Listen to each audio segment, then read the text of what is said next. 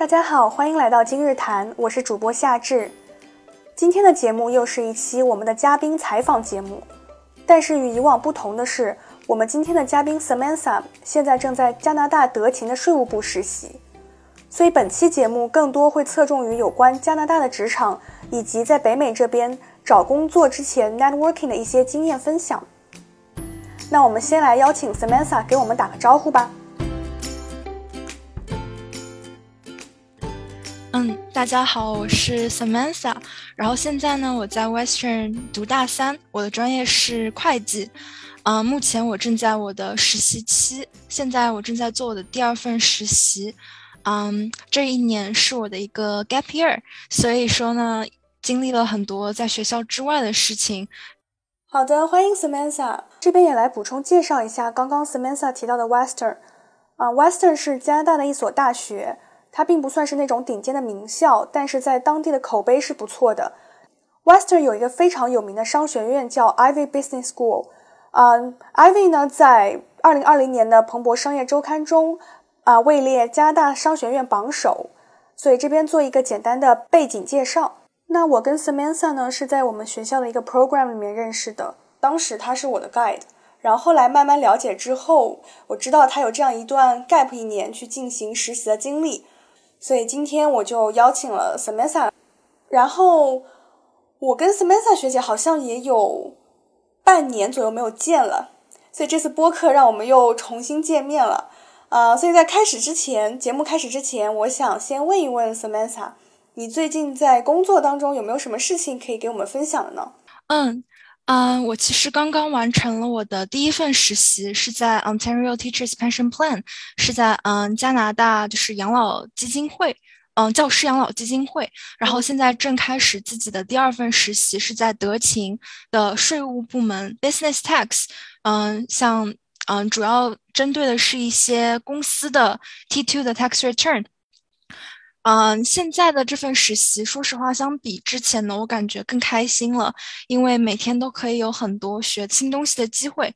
在德勤呢，非常好的一点就是，因为我是一个实习生，而且我我是德勤是不一样的一个机制，就是说你不会只帮一个 team。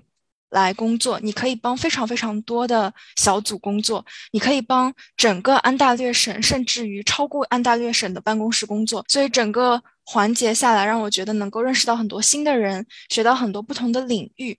我虽然是 business tax 的实习生，但是在这个经历过程中呢，我也学到了很多和 corporate advisory、international tax 相关的一些知识，也帮助了这些 team 完成他们的嗯报税的工作。所以整个环。工作的环境来说，我觉得是非常的，嗯，非常 dynamic。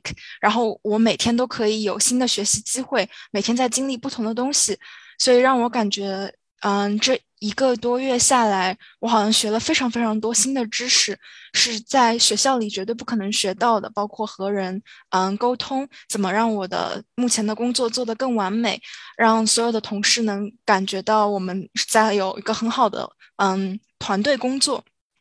所以说，这是我最近感觉到非常兴奋、非常想要和大家分享的事情。哇，那我觉得真的是太棒了！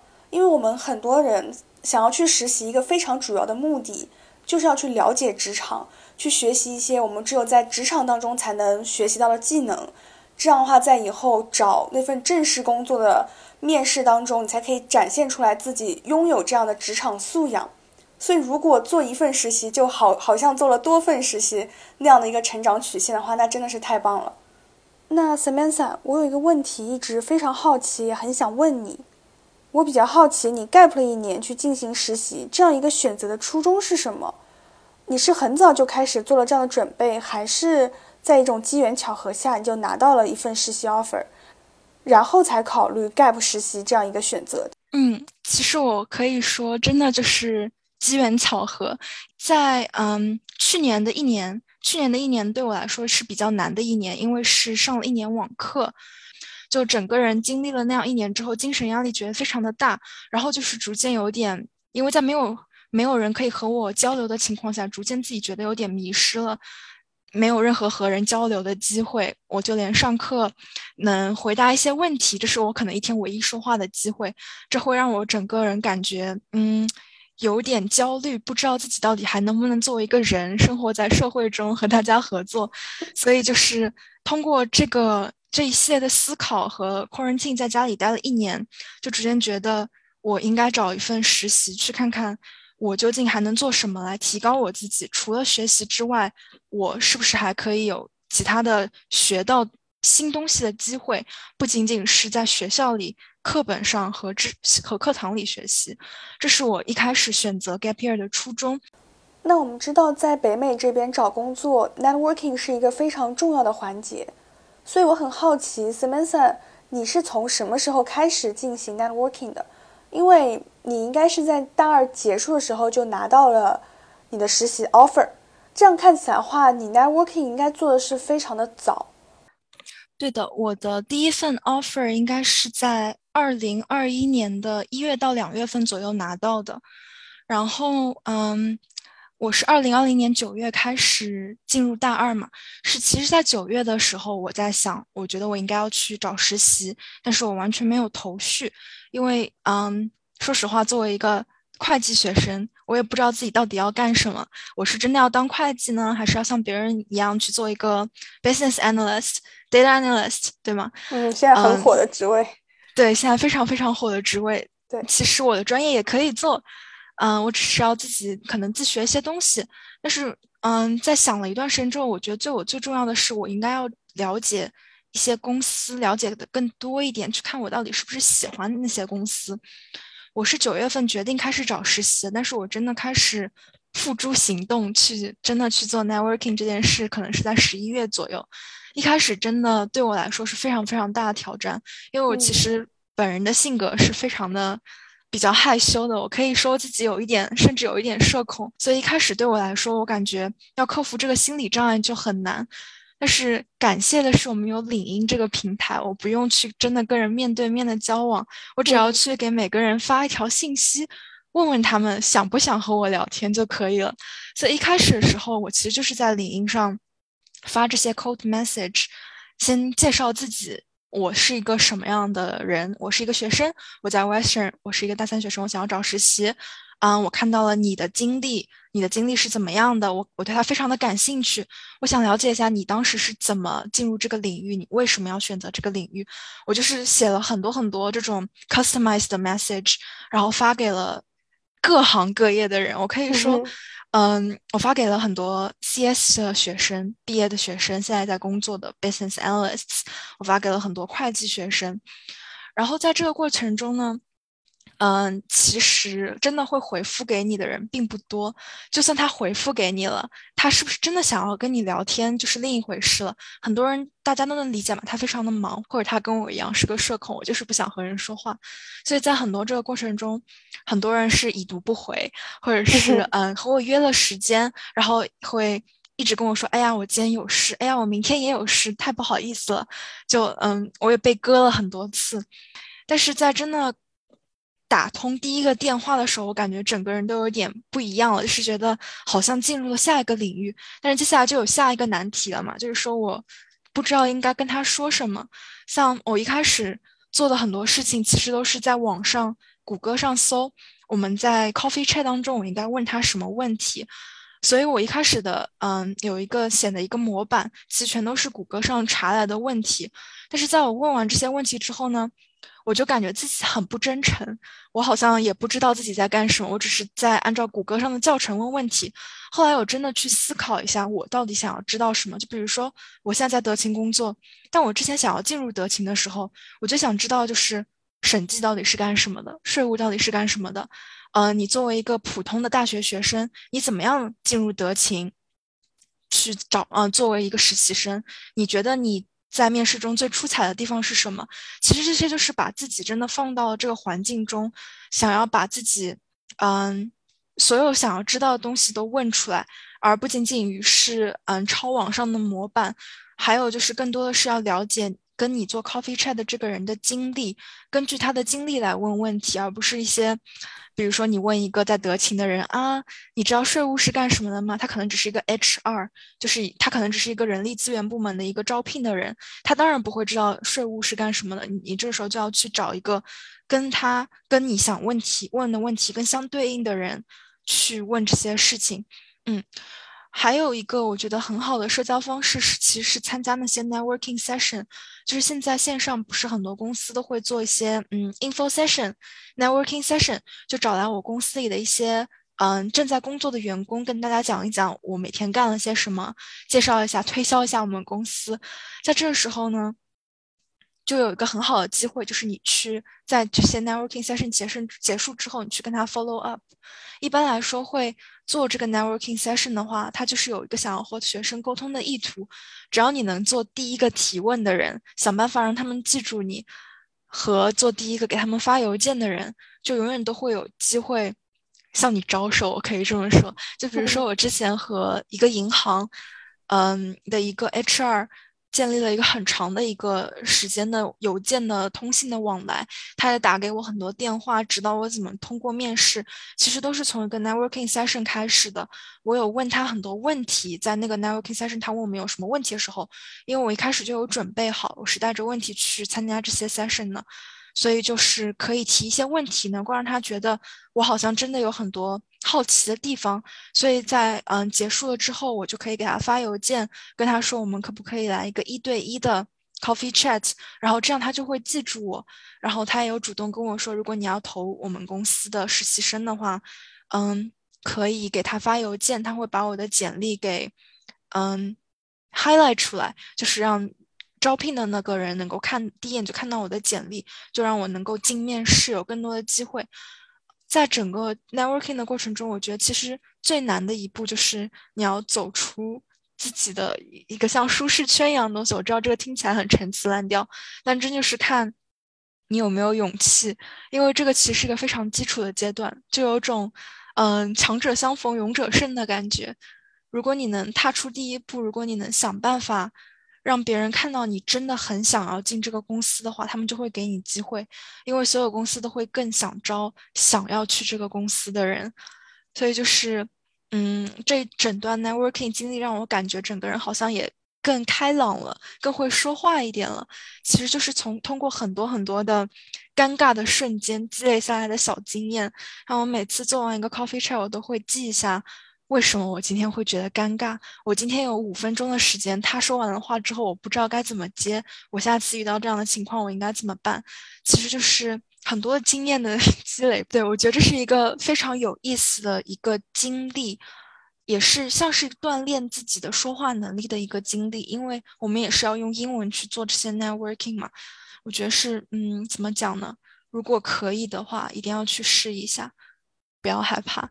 但当然，当然，对很多学生来说，他不一定需要 networking，只是对我们来说，作为一个 Western 学生来说，我们需要 networking。对，最最底层的留学生，对，最底层的留学生真的是这样。我感觉这可能是我听过最最最详细的手把手教 networking 的一段教程了。嗯，讲的很很细节，而且我觉得说到了很多东西，说到我心坎里了。因为我现在说实话，正处在。想要去做 networking，但是就像刚刚 Samantha 讲的，我没有办法走出自己的舒适圈，我就觉得有那层壁垒在，就不知道去怎么打破它。然后我刚刚听到 Samantha 讲，他在他在 networking 的过程当中也会有尴尬的瞬间，但是他可能会去复盘，会去总结，然后一步步成长。我觉得这个真的给了我很多的启发。可能不能害怕第一步，哪怕我的第一个 networking 可能讲不出什么，但是慢慢的要去锻炼，可能就能。越做越好，而且你说你从二零年的十呃十一月份开始 networking，到二一年的一月份就拿到了第一份 offer，所以这是一个非常快的过程，只有大概两三个月。嗯，对的，对的。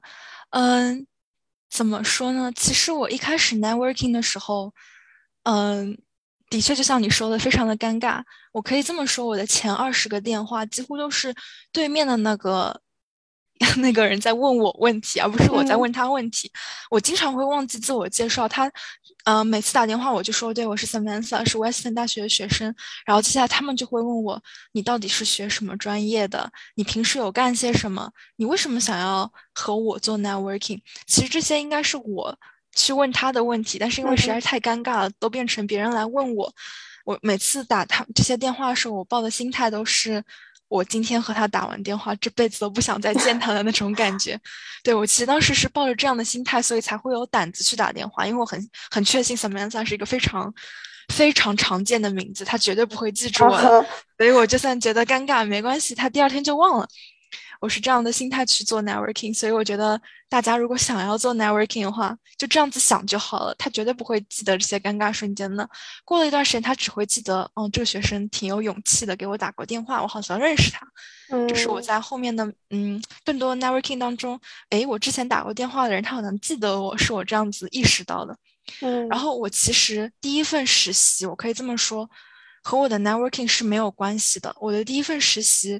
真的是因为我非常的幸运才拿到。我之前在国内有一小段嗯做 AP 方面的经验，就是 accounts payable，就是应收账款方面的经历。然后正好我投递到 OTPP 这个嗯养老基金会的时候呢，他们在找一个有做过这样事情的人，所以正好可能筛选简历的时候就筛到我了。然后在面试的过程中。我的回答，我能感觉到我的回答让我的当时的那个经历非常的开心。我每次说话，他都很开心的在那边笑，说：“对对对，我觉得应该这样。”所以其实是在这一个环节当中，我觉得这好像是一个是运气好，一个加上是自己在面试上准备的比较充分，有真的想过自己的长处是什么，他想要的是什么，我能不能把两个结合起来？嗯，我觉得也很有启发，因为就说明。找实习，它确实是需要一些运气成分在的，有可能很长一段时间没有找到，只是运气还没有来。通过不断努力，还有当运气降临的那个时候，就能拿到自己满意的一份实习。所以你刚刚也讲到，你的第一份实习，一方面是运气，另一方面是你在面试上做了很多的准备。嗯，我其实当时找工作，对运气好，这是一点。嗯，然后我当时一开始做面试准备的时候，我有进入一个误区。就是我一开始想的问题是，这个公司喜欢什么样的人？我要把自己塑造成一个适合这个公司的人。我觉得这是我们很多人都会这么去想的。对对，我这是在一个 coffee chat 打电话当中，我有问对面的那个人，你当时在面试的时候，你想要传递给面试你的 HR 和 manager 一个什么样的形象？他跟我说，你这个问题问的很有意思，我从来没有想过这件事情。我想的从来都只是怎么表现我作为一个候选者有多强劲，我怎么表现我有多喜欢这个公司。是这个 coffee chat 让我彻底转变了我的观念。我突然觉得，对的，这个世界上有太多公司了，你不可能 把自己变成一个戴上无数个面具去套这些公司。你只能看公司的这些 value 里面哪个就是我。所以一开始我第二嗯一开始我做的事情是研究公司的 value，接下来我做的事情就是研究我自己到底擅长什么。就比如说我自己总结了一些东西，比如讲说我学新东西学得很快，我很有想要学新新事物的意图，我很乐于嗯团队合作这些方面等等等等。我就根据我自己喜欢什么，我自己擅长什么，编了很多小故事出来。其实每每个问题回答的都是我最真实的故事，展现的也都是我作为一个候选者的优势，所以这是能够让对面的面试我的面试官更喜欢我的一个原因。还有一点，我觉得非常关键的是，你要让他看到你非常有热忱，你非常想要进这个公司。所以我有的时候会把我的 networking 的经历写出来，以及我认识的一些在这个公司里的人和我发生的一些小故事给写下来，把它讲的稍微感人一点，让他觉得哇，你作为一个学生，你真的很喜欢我们公司，不然你不会付出这些精力去和我们公司里的人打交道，你不然你不会去了解这么多。这是我想要嗯传啊，我想要告诉大家的两个关于我自己的一个小的经验，就是展现自己。嗯，和表现出你真的真的很想要这份工作，嗯嗯，我觉得这可能是对于大多数学生来讲非常重要的两个点。而且我刚刚听下来，觉得还有几个重点。第一个，故事，就是在面试过程当中回答更多故事性的东西，是会更吸引人的。然后第二个的话，就是在面试之前就要去跟这个公司里的一些人去进行一些联系。啊，一方面可能是需要我们需要这些故事，另一方面会让别人记住你，然后可以把你给选上面试。嗯，我其实觉得更重要的一点是在面试前，你和这个公司人打交道。你才能知道我到底想不想为这个公司合作。像我对，像我之前面试过一个日本企业，在我和这个公司的一些员工进行了一些小小的 networking 之后，我自己心里很确定的是，我绝对不想要去这个公司。嗯，我以前很重要的，嗯，对我以前也听过说，其实我们很多学生在找工作时候，会不自觉的把自己放在一个低姿态上。就是希望公司能给我一份实习，但其实很多时候是一个双向选择的过程。公司在选择我们，我们也要去选择一个适合自己的公司。当然，这个也可以通过实习去筛选。就是做了一份实习，发现哦，这个公司可能不适合我，那这样以后我就在找正式工作时候，我就避免这个公司了。嗯嗯，那我其实想问一下，你觉得？找实习和找正式工作的话，会有什么差别吗？在 networking 还有一些准备上面。其实我觉得两者之间应该是没有差别的。如果你说你找的是你的第一份工作的话，它的区别和第一份实习几乎就是没有的，对吧？因为很多公司知道你是一个刚刚毕业的大学生，你就是什么都不会的，你就是没有经验的，他就不会给你特意说啊，我希望你。有多少年的审计和税务方面的经验，他不会给你提这个要求，他只是会想要看你有没有能力去做好这份工作和你喜不喜欢我们公司，因为公司他也要把你留在这个地方，对吧？就比如说像我现在做啊，在德勤实习，我就能感觉到其实他非常缺 senior level 的人。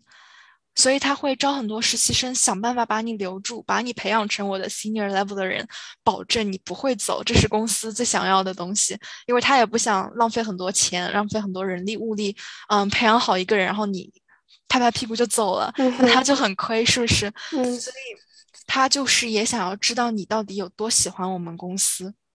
嗯嗯嗯。如果真的要讲区别的话，我觉得可能对一些 CS 相关的岗位的话。第一份正式工作，他会问你更多 technical 方面的问题，对。但是对我们会计或者说，我甚至可以说商科 in general 的话，他不会看重那么多。当然，除去像 hedge fund 这种非常非常，嗯，专业性强的工作，他会问你更多 technical 方面的问题。其他的话，其实都是看你到底是不是一个好相处的人。我和你工作，我会不会觉得难受？这是最主要的公司看重的点。嗯，这真的我不知道大家是怎么想的，真的跟我想的完全不一样。就是我们总会觉得找实习好难啊，我跟我的很多身边的朋友也会聊，觉得找实习好难，我要会很多很多东西，我可能才能够啊去 get 到一份实习。所以我感觉听 Samantha 讲完，就是更重要的还是那份勇气，有勇气去做那个 networking，然后去展现你自己，然后甚至说展现我没有什么经历。但是我很愿意学习，我很愿意加入你们这个 team。我觉得这可能是做实习，嗯，或者说找工作最重要的。嗯，是的，尤其是第一份工作的话，这是最重要的一点。嗯嗯。那我还想问一下 Samantha，像你现在这个 gap year 已经进行了一大半了，你会对之后的同学去做这样一个推荐吗？就是推荐你在大二之后或者大三之后也 gap 一年去做这个实习？你觉得？还是说我没有这样的一份实习，我就只是暑期实习也可以。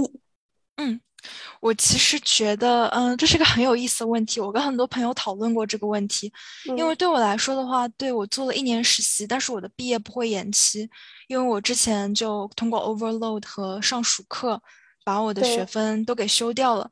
但对很多其他的学生而言，他可能就要延期一年毕业，这样究竟值得不值得？对，其实。能不能找到一份实习，也是公司招你作为全职看的一个点，因为他也要知道你有能力去做一份工作。在大学的时间里面，啊，在大学期间，如果你能找到一份实习的话，其实是对你未来的工作非常有帮助的。还有，如果你能提前去建立一些人脉，嗯，在工作的地方认识到一些嗯比你有经历的人，问问他们的发展。让他们给出一些他们的建议，这些都是很宝贵，是绝对在学校里面不可能得到的东西。嗯，如果可以的话，一定要去做一次实习。你不一定要像我这样做一年这么长，我觉得一个暑期实习应该也可以帮你这么多。嗯，所以实习还是很有必要的。对，一定要去尝试。不是 gap 一年，可能有的人他觉得我不想多花这一年的时间，但也要一定要去努力找到一份暑期的实习。对，是的，是的。那我刚刚你也讲到了，在工作当中、实习当中会遇到更多更 senior level 的人，去向他们进行一些请教。那我其实很好奇的就是，对于一个已经工作了大半年的人来讲，再回看 networking 这件事情，你有没有一些新的思考？对我现在对 networking，像我之前和所有的一开始的新学生一样，我都感觉啊，networking。它是一件很神圣的事情，那种感觉，会感觉它很难，感觉它很难，感觉它就是也不知道我为什么要做什这件事情，反正我就是要做这件事情，不然我找不到工作。现在再回来看看，觉得根本不是这样的。像我自己，因为领英已经有了一些工作经验，也有人来拿找我 networking，我会觉得非常有意思。作为一个已经工作了的人来说，我会感觉 networking 其实它应该变得更加的 casual 一点。就是更加的随意一点，更加的没有目的性一点。嗯，它应该只是一个交朋友的环节，让你了解这个公司的环节，让你给自己建立一些简单人脉的环节。因为其实说实话，你想要通过 networking 得到一份 offer，我个人觉得有点不太可能，因为他只见了你可能两三次面，他凭什么就要给你 offer 呢？是吗？但是他可以作为一个很好的让你了解公司的途径。让你知道，嗯，这个工作这个岗位到底是不是我可以做的一个途径？我想到我之前其实看过一个另一个学生的简历，他是在一个会计公司做实习。我看到他简历的时候，我整个人是其实很惊讶的，因为他其实就是他唯一做过的事情就是在学校的 club 里面。做一些嗯，甚至都不是 director，就是最简单的一个小社员。但是他做一些事情，然后他自己平时喜欢写文章，所以有发一些文章。再通过他整整个简历看下来，我就能感觉到他虽然没有任何经验，但他对生活很热忱。他对于他喜欢的事情，就比如说读历史书、写历史文章，他就做得非常的好。这是一个我觉得很能打动面试官的一个点，他有能力去做好他喜欢做的事情，而且他喜欢我们公司，那他肯定就可以做好这份工作。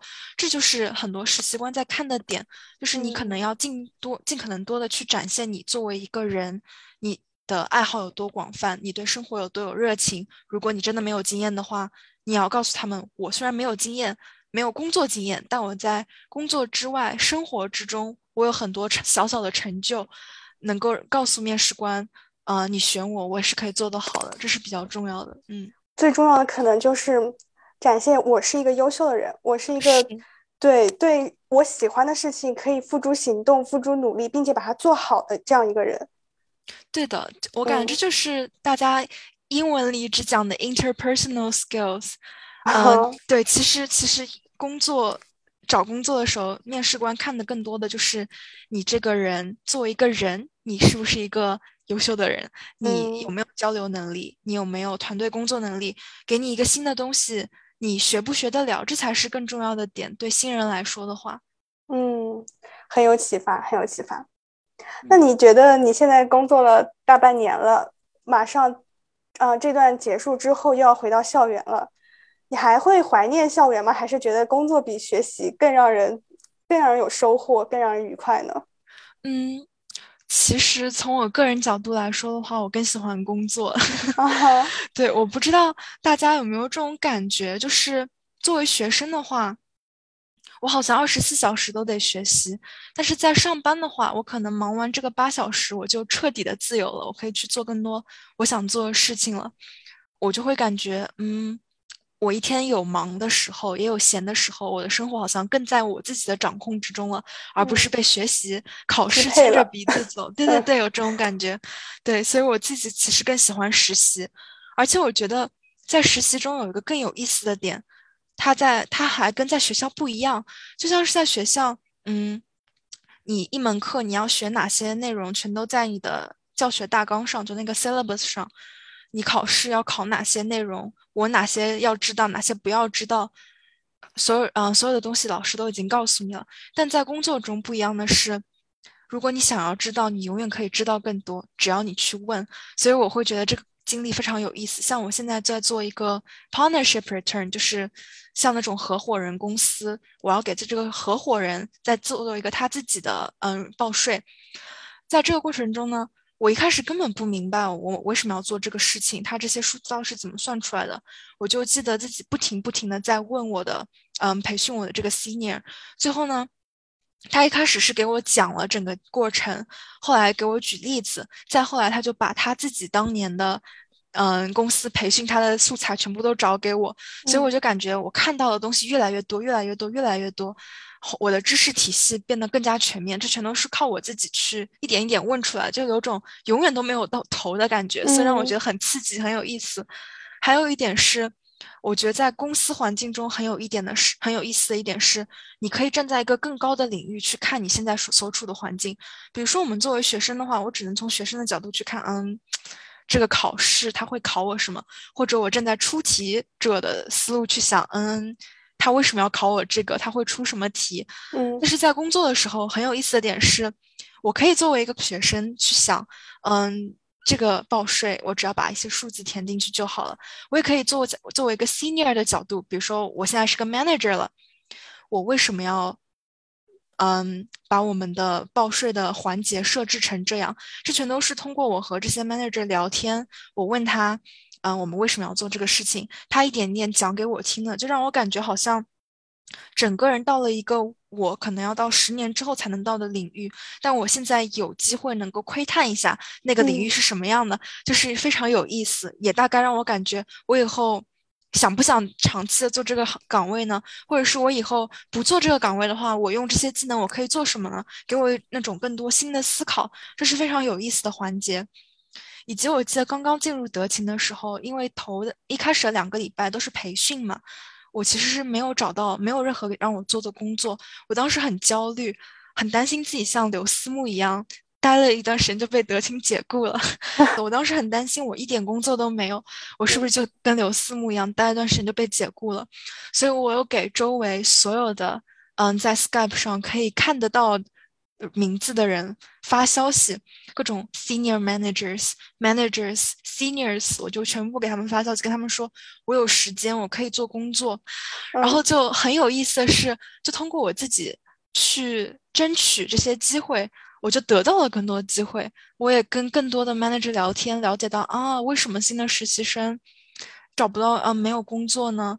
嗯，什么时候我会忙起来呢？就好像知道了更多信息。这是在学校里。你就算给所有的教授发了一遍这样的消息，你可能也不会了解的这么多东西。我觉得这是很有意思。教授可能不会回，对，教授可能都不会回。但是在公司里的话，因为德勤的整体的氛围环境是非常友好的。嗯，很多人你有问题，他就会帮你。你甚至一个很笨的问题问了他很多遍，他发现你还是不了解，他就会直接给你开一个 meeting 来教你。这是让我觉得非常有意思的点。就是我想要，我只要想要学，我永远可以学到更多。但在学校里，我只要想要学，我可能学到的还是目前课本上的东西。我想要学到更多，但是我会有时间吗？这就就是另一个问题了。所以在工作领域的话，感觉我的视野变得更开阔了，就好像是，嗯。作为一个人，哪一部分更完整了样？的确是像是走到了一个新的视野的角度去看这个世界了，所以会让我觉得，嗯，我很想继续工作，不想回学校了。明白，就是其实你觉得在工作里面，他的学习的边边界是更广阔的，甚至说没有边界的，就是我想学多少就有多少知识可以给我学。然后在学校里的话，我想。如果想多学，第一不一定有时间，第二也没有人带着我，不像在工作场合上有很多的前辈们可以来指导，来，一遍一遍的教你怎么做，然后还可以就是站在更高的一个层面去。观察我现在所所处这个层层面，然后去进行一些思考，这样子。对的，对的。嗯，我觉得听 Samantha 讲完，好像对于工作有些向往了呢。感觉这是一个非常友好的环境，然后也会对个人成长有很大的帮助。嗯，是的，主要还是看公司，所以我很感激我现在在德勤。我觉得整体的氛围让我觉得非常的幸福。那那我正好你讲你很喜欢德勤嘛，现在这边工作，那有考虑转正的事情吗？就是像你们这种，嗯，在不是暑期实习，而是就是学期中的实习，它有转正的机会吗？嗯，所有的德勤的实习都是有转正机会的。嗯，他一般会做的事情是给你发一份 return offer，就是让你回来再做一次实习生。但是对我这样子没有档期的人来说，他很有可能会给我发的是 return offer 了，就是全职的 return offer。像我，嗯。和我的德勤的一个 buddy，就是德勤他会给每个新来的员工一个 buddy，像一个朋友一样给你介绍公司的这个 buddy，他是在德勤做了一份实习之后拿到了 return offer 的，作为全职工作，嗯，所以是很有可能给我全职 offer 的。还有一点很有意思的是，我如果不想要做税务了，我是可以去审计，我可以去，嗯，比如说 advisory。去做做税啊，什么都是有可能的。像我的一个 manager，他当时做的实习其实是在，嗯，advisory，就是在咨询咨询那边做实习生。但是他得到的正式正式 offer，可能是他自己跟公司商量过啊什么的，是拿到了税务方面的正式的 offer，然后现在做到 manager 了。所以我觉得一切都是皆有可能的，只要你能去跟公司讨论你的未来。像德勤，我们每个人都会有一个 coach，就是一个职业上的一个像。嗯，给你职业导师一样的这样的一个人，你只要跟他提所有的机会，他都会尽可能帮你争取的。嗯，如果你跟他说我想要，嗯，去审计领域看看，他也会帮你找这个机会。像我们税务其实也有很多从审计来的实习生，因为他们对税务有感兴趣了，那是德勤就会把他们放过来。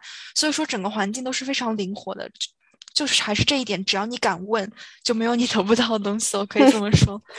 嗯，很有意思。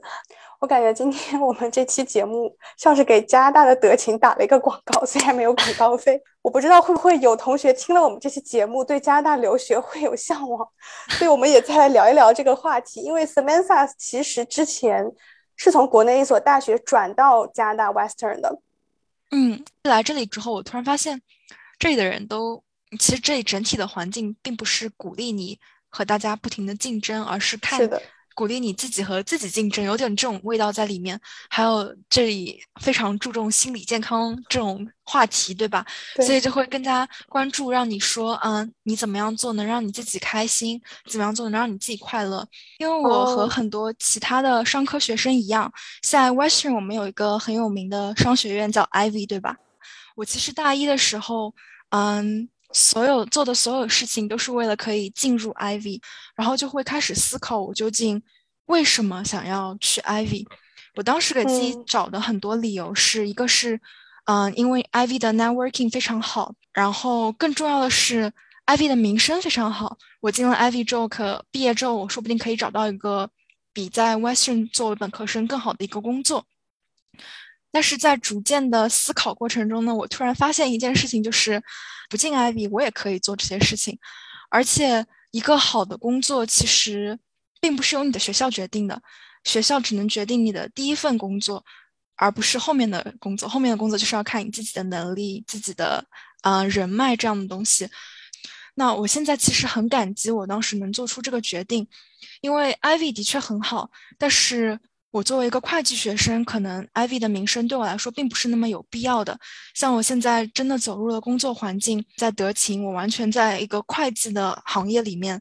Ivy 毕业的学姐有很多，可是同时有很多 Western 毕业的学生已经做到了 Manager，已经做到了 Senior 这样的嗯阶层。所以这一瞬间让我感觉我的专业和我的学校，嗯，我的学校其实不会影响很多东西，因为我我做的是会计。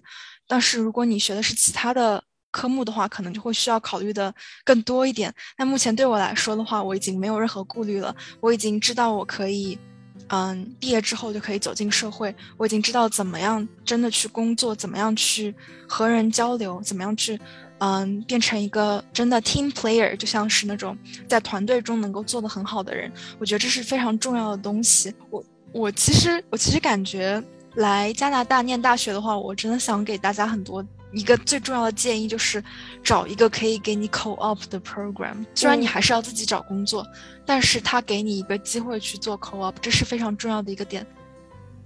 嗯，的确啊，如果是有 co-op 的话，在找实习还有找工作上面都会方便很多。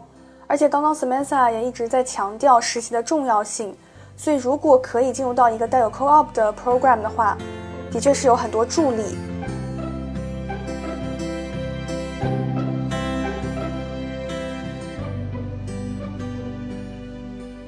那非常感谢 Samantha 来参加我们今天的今日谈节目，给我们介绍了有关加拿大的职场啊，还有啊如何做 networking 的一些非常详细的 tips。最后也讲到了关于加拿大留学的一些想法。希望无论你现在是正在海外留学，还是希望在国内找工作，我都希望今天的节目可以给你带来一些帮助，或者说一些新的视角。感谢您的收听，这里是今日谈，我们下期再见吧。